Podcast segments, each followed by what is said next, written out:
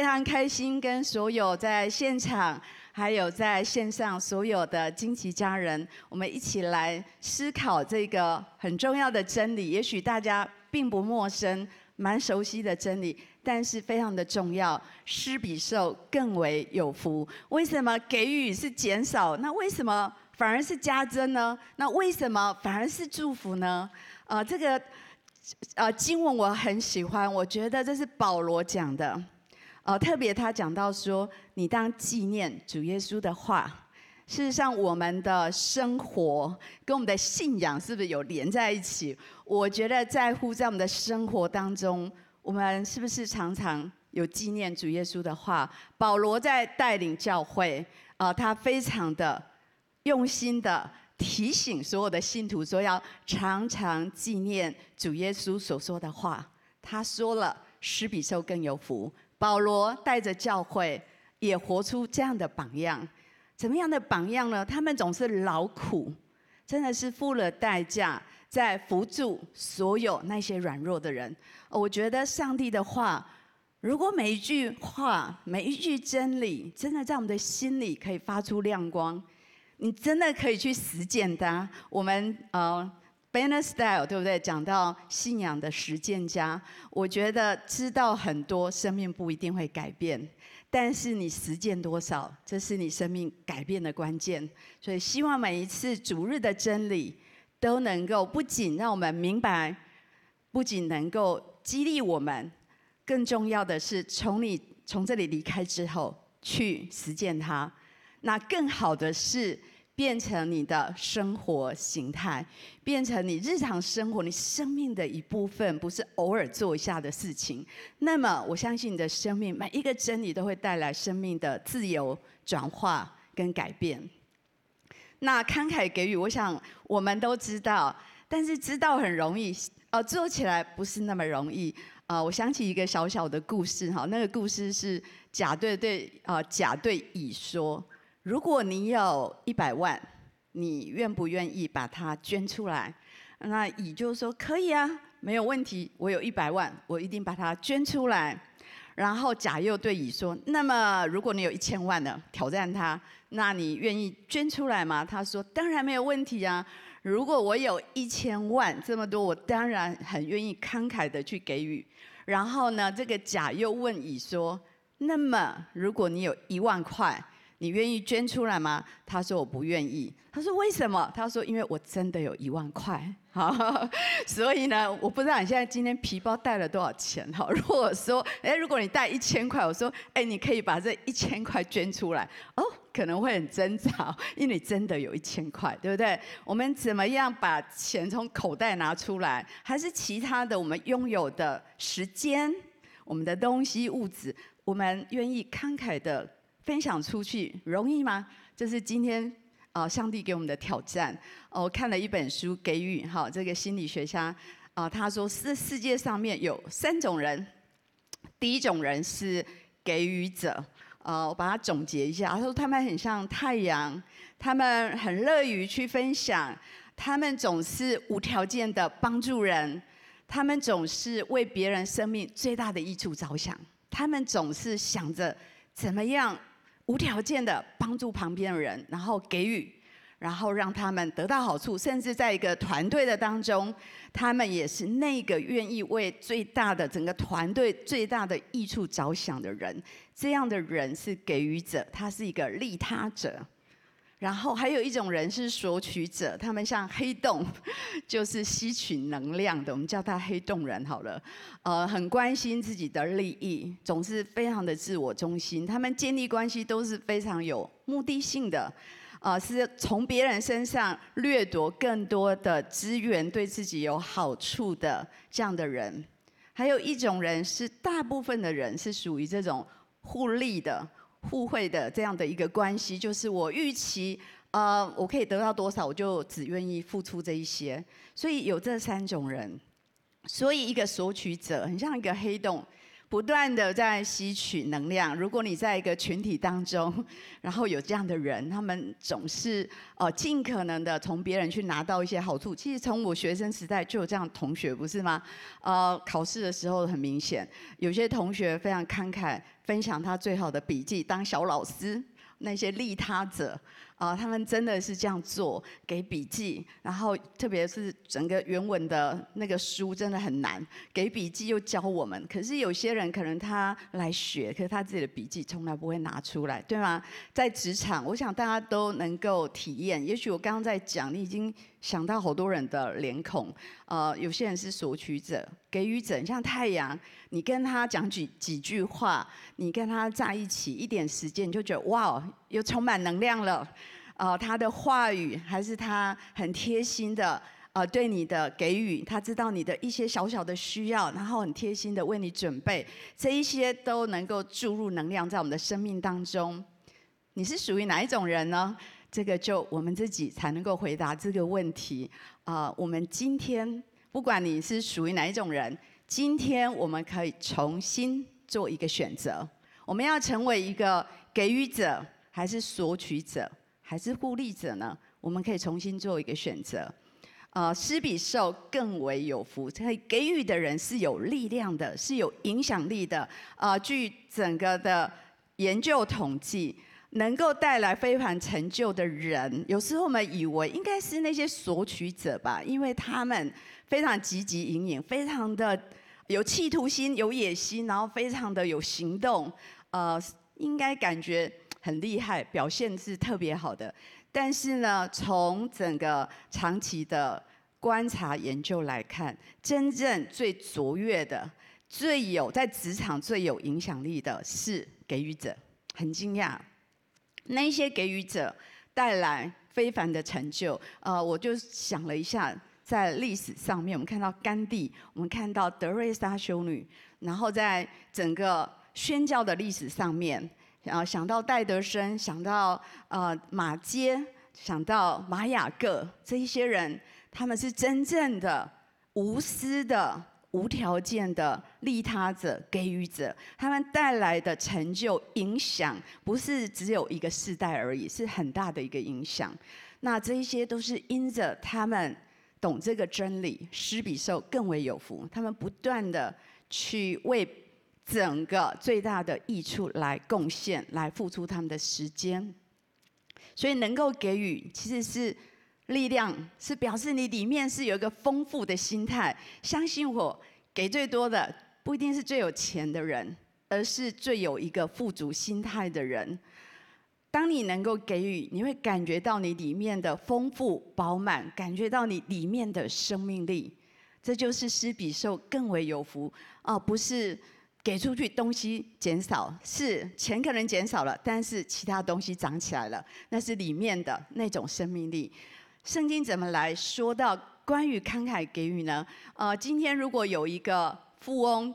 捐了五十万，有一个很穷的穷光蛋，已经快没钱吃饭了，捐出他的便当钱五十元。你觉得哪一个是更加的慷慨呢？呃，上帝会如何来评价这件事呢？我们看看圣经怎么说。马可福音的十二章四十一到四十四节，一起来读。耶稣对银库坐着，看众人怎样投钱入库。有好些财主往里投了若干的钱，有一个寡妇来往里投了两个小钱，就是一个大钱。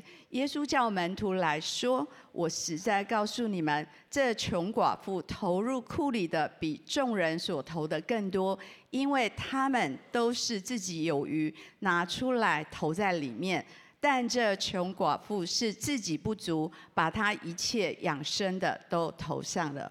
想想看，刚刚在奉献，如果耶稣坐在那边看，蛮可怕的，而且还下了那个评论给他的门徒，说：“哎，刚刚谁奉献最多？你们说。”耶稣有他的看法，他觉得。有一些人可能数字是多的，可是是有余的一点放进去。但是这个穷寡妇，她把她养生，也就是可能那是她下一顿饭的钱，两个小钱投上去。耶稣说他给的比任何人都还多，所以上帝喜悦我们竭尽所能的去给予，就好像那给出五饼二鱼的小孩，这个投了两个小钱的穷寡妇，在上帝的眼中，那是一个真正的慷慨的给予。我不知道你有没有给到那种心痛的感觉哈？我跟修哥在建立教会这二十八年，我经历过两次哈。我记得，呃，我们年轻的时候。买了一个房子，房子好的时候，刚好我们要开始建立教会，所以我们没有搬进去。那个房子变成教会的办公室，然后后来教会人数越来越增长，修哥他就想把他的工作放掉，因为没有办法同时做两个工作，因为一开始啊、都是他一边工作一边建立教会，所以呢就很挣扎，这个房子怎么办？后来他去祷告。我们也一起祷告。他跟我分享，我到现在印象很深刻。他说：“如果我们要拥有这个房子，可能我们就没有能力再给予别别人，还是奉献。”他说：“我不要没有能力去给予，所以呢，我们就把那个房子卖掉了。”哦，我非常认同他，他真的是我的榜样，我很钦佩他这一点。他说：“我觉得有能力去给予，比拥有这个房子更重要。”好，第二次。呃，我婆婆离开，留给我们一个小公老公寓，我们就在想，那要不要把这个小公寓卖掉，然后我们去买一个房子？因为一直都租房子，然后那时候在做什么？在建堂，这个建堂。他说不行，我们要做榜样，因为我们鼓励弟兄姐妹竭力的给出来，然后来参与这个建堂。所以呢，我们又把那个房子卖了，然后呢，参与在建堂的里面。啊，直到他离开这个世界，其实我们都没有住在自己的房子里。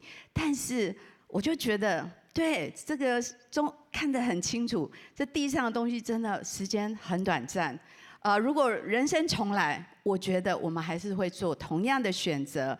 看到教会被建立起来，在全球各地建立起来，看到、听到。很多人的生命的改变，像今天那个牧风的见证，我先看过，我真的蛮感动的。我觉得给予带出来的力量、影响跟祝福是极大的。呃，我们可以去思思想，我们到底怎么样去给予？那有三个方面，当我们给予的时候，会带来什么样的祝福呢？我觉得第一个是带来一个加增的祝福，这是一个非常奇妙的事。你给出去。我们给出两个房子，但是呢，得到的是什么？我觉得好值得，好值得，那根本就算不得什么。真的加增的那个祝福带来的那个生命的影响祝福，我觉得那真是不，那真是不得了，那真是让我们心满意足的。呃，带来什么样？有两个加增的祝福。我觉得第一个是给予会加增你领受的容量。你知道每一个人。有不同领受的容量，上帝是慷慨，上帝也许今天打开天窗倒下的东西都一样，但是呢，你手上的容器的大小会决定你领受的多少。那有一个经文，我们一起来读好吗？在路加福音的六章三十八节，你们要给人，就必有给你们的。并且用十足的升斗，连摇带按，上尖下流的倒在你们怀里，因为你们用什么量器量给人，也必用什么量器量给你们。想象一下，如果现在上帝从天上打开天窗，然后把很慷慨的把所有东西全部倒下来，你知道每一个人拿到的东西不一样，问题在哪里？在于我们的容器。那个容器是什么呢？你给别人的容器，就是你领受的容器。如果你呃用一个很大的容器装满，然后给别给别人全部给予出去，然后你到上帝的面前，你这个容器都给出去，所以是空的。所以上帝可以上尖下流，连摇带按，全部很扎实的充满在你的容器里面。你决定用什么容器呢？我觉得给予将会扩大我们的容器。所以，当我们看到我们生命当中，我们的旁边、我们的家人、我们的同事、我们的朋友，我们在教会的呃属灵的弟兄姐妹，看到他们的需要，你可以问自己一个问题：我可以做些什么吗？我可以给予什么吗？不一定是金钱，其实有很多方面，我们可以把自己有的分享出来。也许那正是他最需要的。所以，当我们每一次的给予，就扩大我们的容量。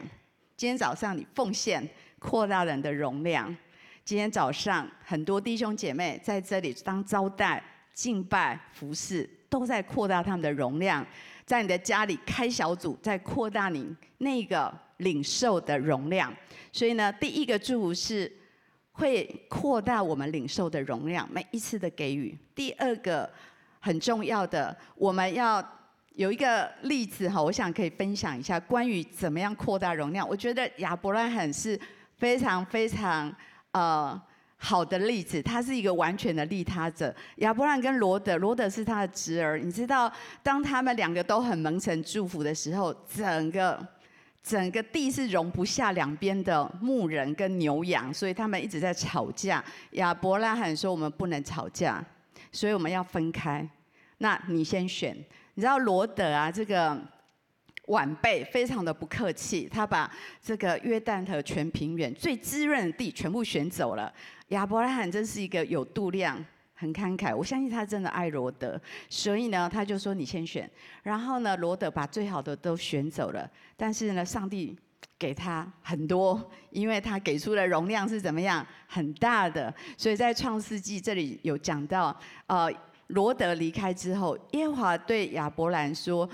从你所在的地方，你举目向东西南北观看，所有他看见的地，他说我都给你，而且不仅给你，给你的后裔，然后还祝福他说你的后裔要如同地上的尘沙那么多，很多，你的后裔将会很多，而且你纵横，你起来纵横，你脚掌所踏的地都给你，因为亚伯拉罕对罗德的给予，他的慷慨。让他的容器是很大的，所以他得着很多。那第二个，我觉得给予可以加增什么呢？除了领受的这个容器容量，可以加增我们人脉的关系。我觉得这个是蛮特别的。呃，圣经在箴言也说，我们一起来读好吗？有施散的，却更加增；有吝惜过度的，反致穷乏。就是说，越贫穷的灵，呃，越不愿意给予的。呃，会不会影响他的人际关系？我相信一定会，会越加的贫穷。然后愿愿意慷慨去给予的人，时间拉长，我们会看到会有不仅是他刚刚我们讲的那些加增，我相信在人际关系也是一个加增。人脉是一个很长期的的关系，不是短期的报酬哈。然后在这本书里面，这个心理学家他说，拉长时间，随着时间过去呢。那一些索取者，那一些互利者，他们的人际关系会趋于劣势。为什么？呃，如果你身边有像那样的索取者，还是互利者，他们总是这群关系利用完，他们要不断的建立新的一群关系，再继续的去掠夺那一些资源啊，为了自己的好处。然后呢？日久见人心，不是吗？时间拉长，其实你心里会知道哪一些朋友是非常无私、非常爱你、非常为你着想、是可靠的；有哪一些朋友是在利用你，是在索取你的资源，在然后是有目标的。没有这个，他就很冷淡。可以可以感受得到，当时间拉长，你会知道哪一些朋友是跟你有可以建立一个长久的关系。所以，对于时间拉长来看，索取者跟互利者，他们人际关系会质量都会变得越来越不好。他们需要不断的换不同的群体，继续他们的索取。但是，一个利他者，他们的人脉是一直累加的。就是从可能年轻一直的，他长期，这就是他生活的原则。他可能一直都是这样的给予。时间拉长，其实他触及的人很多，累积下来的人脉也很多。然后有更多朋友说：“哇，这个人好的名声、好的口碑，或者说这个人是可靠的。”就像这个林克林这个呃雷德霍夫曼他说的，他说：“给予乍听好像好像是吃亏的。”但是呢，如果你用一个利他的态度，时间拉长，你建立起来的好的名声，可能会为你带来更多的机会，是累积，是倍增的。但是那些索取者，他们的关系的质量不断的衰退，所以这是我们要做的一个选择。我要分享一个呃关于教会的，我跟修哥在带领教会，我们呃很看重给予。修哥真的是一个非常慷慨的给予者。他很愿意给，呃，他领受要给出百分之五十，这是其中一项我们的培育系统。事实上，在很多时候，我们不断的在学习，所以我常常带着童工出去学习，啊，我都觉得非常的昂贵。然后呢，学习完要用那些资料，一直买，一直买。真的非常的昂贵，所以当我们开始有能力去帮助别的教会的时候，我们要做一个选择。呃，在这个过程有一些反思，我我觉得尊重每一个教会的决定，但是这是我跟修哥的选择。呃，我跟修哥说，你看那一些没有资源的教会，比较贫穷的教会，他们根本没有办法这样出来学习，因为代价有代价的。所以我说，好不好？我们在。分享我们的培育系统，所有的牧师师母来参加都是免费的，而且因为所有我们去外面学习买的书上面都写着那个教会的名字，其实是很不好用，也没办法更改。所以呢，我们决定所有的牧师师母免费，然后呢，他们学习完之后，我们给他们一个随身碟。所有的电子档，所有的专案的执行的 run down，全部做得非常好，全部无条件的分享给他们。呃，只有一个条件说，你们再去帮助别人，不要卖这个资源。呃，我觉得拉长时间来看，我们帮助了非常非常多的教会。然后呢，我们的收获是什么？哦，我真的很感动。我们跟很多教会有非常深的连结，跟牧者有非常好的关系。呃，白之家教会常来到我们的当中，他们就是来学习培育系统。然后呢，我跑了很多趟冲绳，我们把所有资料翻成日文，然后帮助他们导入，然后看到这个教会从不到一百人，我们认识他。呃，今年我去一千两百个人，有五个分店。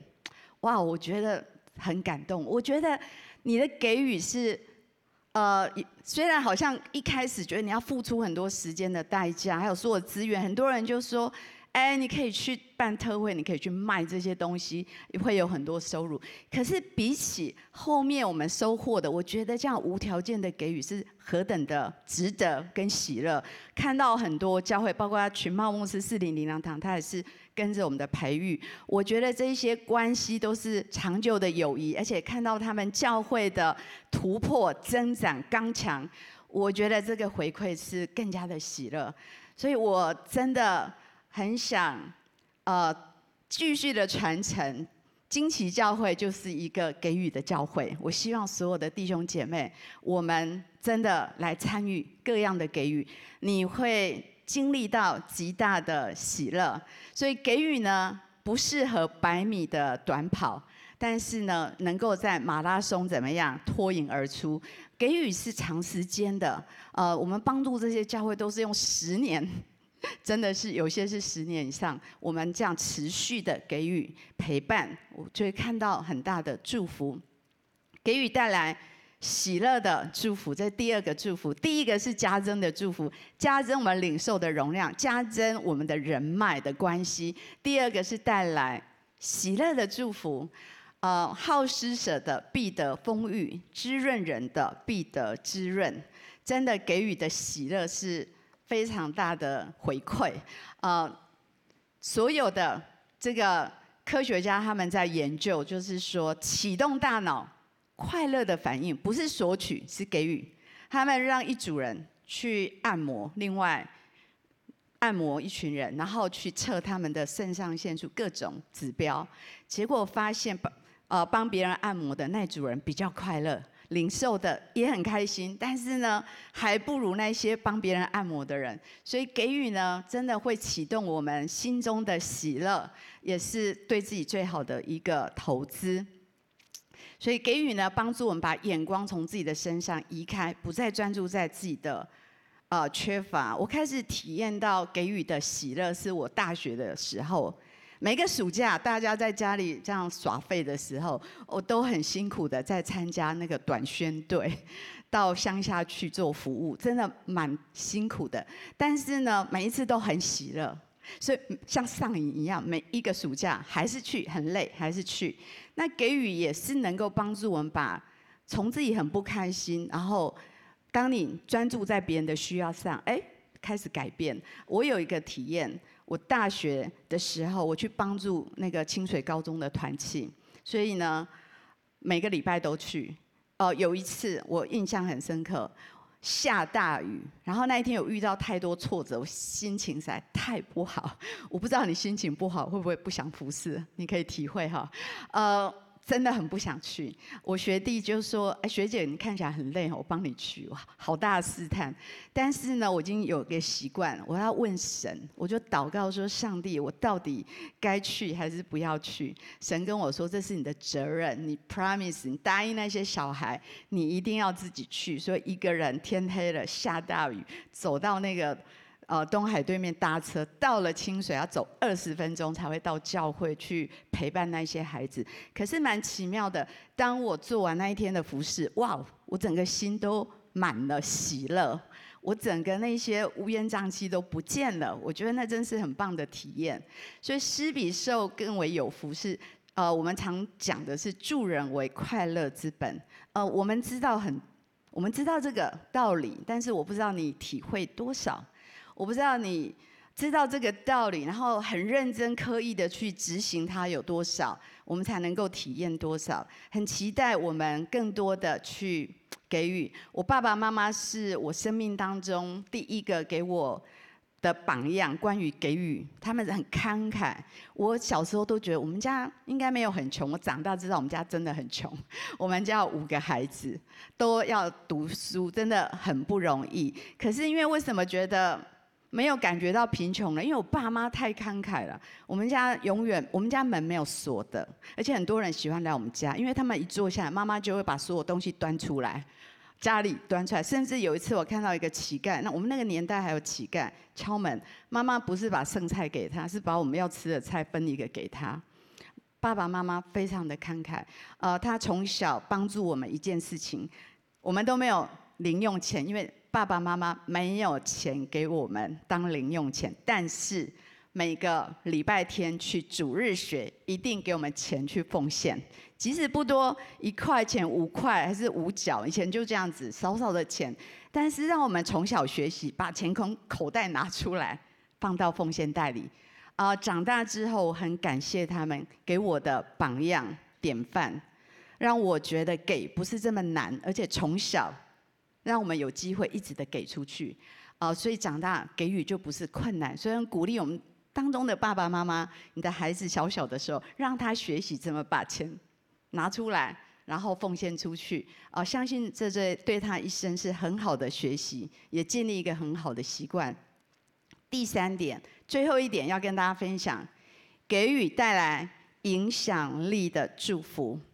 给予会带来很大的影响力的祝福。我们都知道，我们领受了亚伯拉罕的福，这个经文我们很熟悉。我们再来读一下：我必叫你成为大国，我必赐福给你，叫你的名为大，你也要叫别人得福。所以呢，修哥常说，亚伯拉罕的福就是不仅我们自己蒙福，然后还可以把这个祝福分给别人，这才是更加的。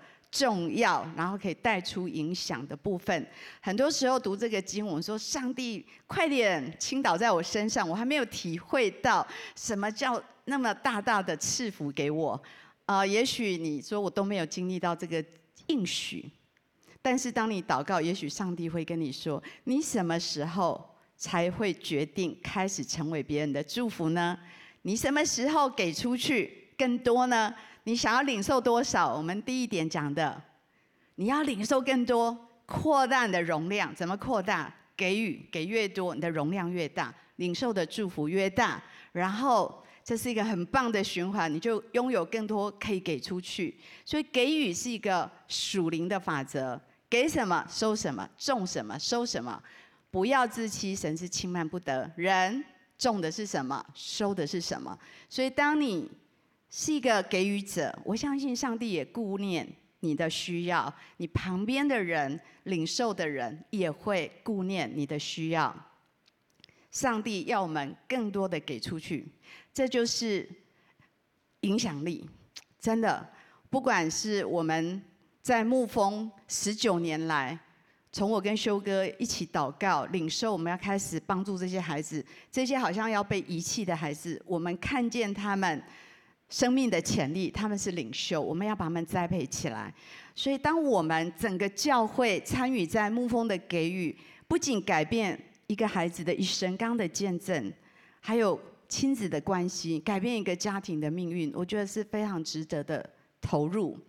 那十九年，我们十二个分校，我们有六个分校打算要开始。如果你有一些呃认识像嘉义，我们还少几个学生。如果你有一些关系群在嘉义有这个需要，就可以跟当地的教会、我们的教会来联系。只要有教会的地方，就有牧蜂，就是能够给出爱的一只手。这十九年，我们服务了三千五百个孩子，呃。最近他们拍了很多见证，有一支见证的孩子已经大学，我听到几乎流泪，我觉得真的太值得了。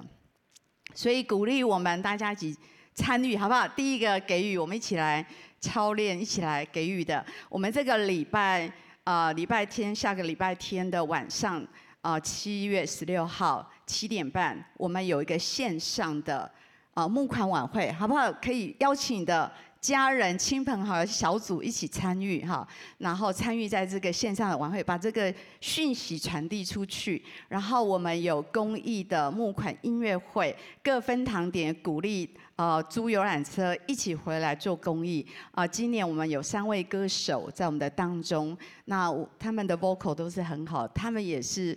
呃，非常有热心在这件事情上面，非常认同这样的价值，所以很鼓励大家，所有买的票全数，呃，都会放到牧蜂，全数用在孩子们的需要，我们不会扣任何的成本，就整张票的钱都是进入牧蜂的专款专用，所以鼓励大家。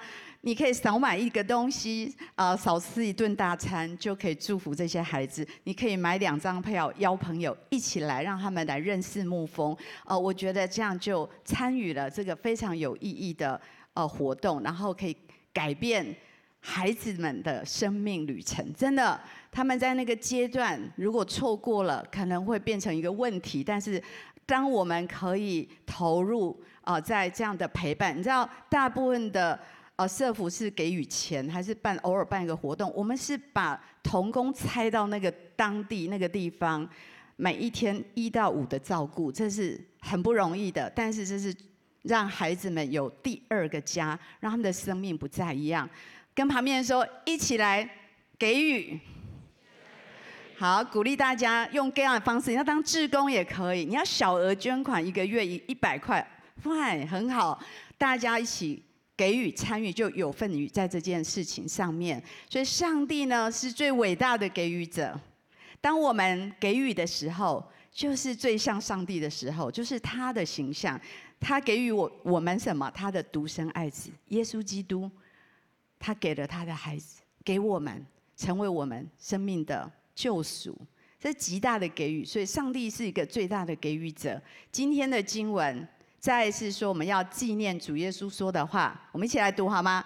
施比受更为有福。希望这个经文你可以牢牢的记住，施比受更为有福。在你生命每一个抉择的时刻，你可以选择做一个索取者，还是一个互利者，还是一个给予者。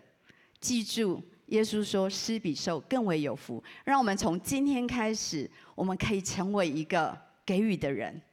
开始改变我们的生活的价值跟形态，我觉得这会带来时间拉长，你十年之后你会觉得很惊讶，因为这样一个改变，对于你的关系，对于你跟家人的关系、跟朋友，对于你所带出来的影响跟祝福是截然的不同。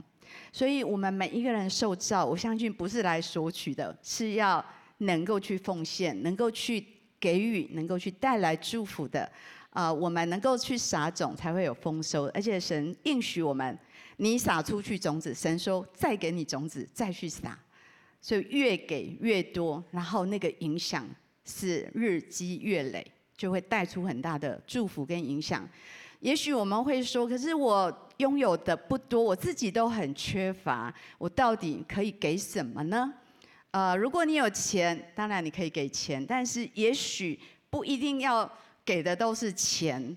呃，也许有些人请他吃一顿饭，他最近很沮丧，还是他最近经济有点困难，请他吃一顿饭。呃，可以对他说一些慈爱、造就的话语，可以吗？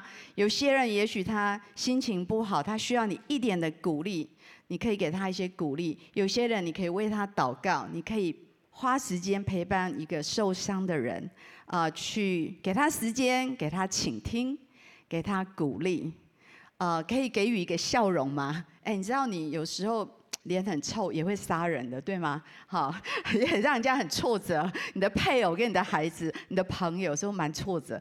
呃，换一下好不好？我们给一个给一个喜乐的微笑，一个赞许的微笑，给几句鼓励的话，给一杯咖啡，可以吗？热咖啡都能够带来很大的祝福。不要小看这些小小的仆人服侍。哦，可以带出很大的影响力。那天我看到利克福泽的一个见证，我们都知道他生出来，他爸是牧师，他生出来都没有手脚。然后我听到他的见证，是讲到他小时候开始去学校上学，爸爸妈妈很爱他，可是去学校上学就一直被霸凌，所以他有三次的自杀。他有一次甚至在那个浴缸里放水，想把自己淹死。可想到爸爸妈妈这么爱他，还有他的。弟弟妹妹，他就很难过。有一次，他就说：“好，如果今天再有一个同学跑过来，呃，讲一些很难听的话，那我就决定去自杀。”结果那一天真的有一个同学跑过来，但是那个同学跟他说什么？他说：“哎，你今天看起来很不错。”因为这句话，他就打消了自杀的念头。你可以想象到吗？一个一句话救了一个人，那个人本来想要去自杀，但是呢，他就放弃自杀，他成为一个很伟大的激励家，对许多人带来盼望跟鼓励。不要小看你小小的服侍。我们最后读这经文，马太福音十章四十二节：无论何人因为门徒的名，只把一杯凉水给这小子里的一个喝，我实在告诉你们，这人不能不得赏赐。不要小看你那些小小的给予，也许是一杯咖啡，啊，一个鼓励的话，但是呢，坐在任何一个最小的，就算一个小小孩的身上，就是坐在耶稣的身上，会得着赏赐。所以从哪时候开始给予？跟旁边说，从今天开始。啊，如果你能够为一些人做一些他难以回报的事，那么如果你没有这样做过，你还没有活过。所以好不好？今天下定决心，选择做一个给予者。去找一个人，去成为他的祝福。所以呢，今天我们讲到施比受更为有福，有三个很棒的祝福，给予带来什么加增的祝福？两方面，领受的容量还有人脉的关系都会加增，给予带来喜乐的祝福。我相信你越给，你的人生越喜乐。呃，也许旁边人看啊，你们两个给的太夸张，但是呢，比起我们领受的喜乐，那些真的算不得什么。给予带来影响力的祝福，不断的给予，你会收获好多非常有影响力的影响的祝福，在神的国度，还是在你的职场，还是在你的家庭关系，我觉得这些都是非常的有价值，好不好？一起来祷告，我们一起来祷告。亲爱的主耶稣，我们感谢你。主啊，你告诉我们，施比受更为有福。主今天就帮助我们在这里听见这个真理的每一个人。主啊，点亮这个真理的亮光在我们的里面，让我们真的去实践它。让我们从这里离开的时候，我们真的做一个决定，说主，从今天开始，我要选择做一个给予者。主啊，我愿意把你所给我的。我当一个好管家，能够给到有需要的人，给到有价值的领域。主耶稣，谢谢你。我特别今天领受，我们当中有一些弟兄姐妹，也许你内心最近有蛮多的关关于财务跟你的经济方面的恐惧不安，好像有一个贫穷的灵紧紧的抓住你。我要为你祷告，求神要破除这个贫穷的灵在你的里面。尽管你拥有的有很有限，可是当你给出去的时候，你那个领受的容量就要开始加增，你会开始领受到。从神而来的祝福，神要把富足的心态放在你的里面。我也鼓励我们当中每一位弟兄姐妹，就在这个时候，你来祷告上帝说：“主，我从这里离开，我应该去给予什么？我应该为哪一些事情给出一些东西，是我可以给的？也许神会给你一个人的名字，还是脸庞，还是一个事工。”神会给你一个数字，还是一个物件？你拥有的一些物品，你可以分享出去的，好不好？就让圣灵自己来启示你。如果你觉得你很难给出去，我也求神光照你，让你看到里面那个贫穷的根源在哪里。今天神要完全的来释放你，他要带领你进入丰盛，进入他的祝福里面。也许在我们当中，有些人你是今天刚来到教会，可能你来的时间并不长。我非常的鼓励你，今天就来选择相信这一位丰丰盛的主。我相信，当你来认识他，领受到他的祝福，你也会成为一个给予祝福的人。如果你愿意的话，好不好？你跟着我一句一句的来祷告。亲爱的主耶稣，亲爱的主耶稣，我愿意接受你，我愿意接受你，成为我生命的救主，成为我生命的救主。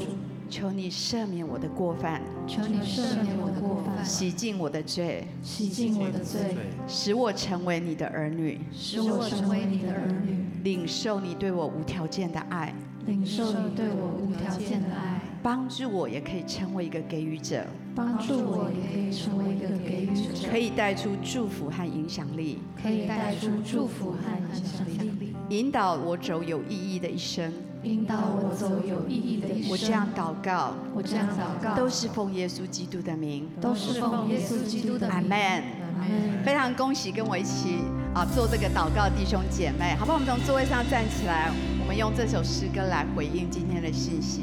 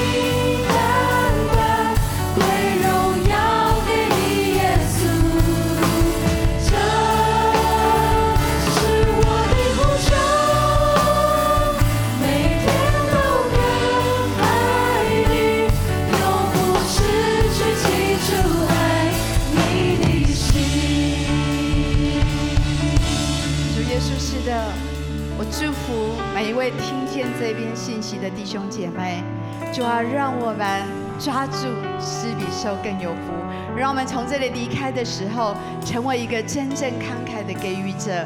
那让我们因着这些给予，让我们享受在你里面的丰盛、喜乐跟影响力。我们这样祷告，都是奉耶稣基督的名，阿门。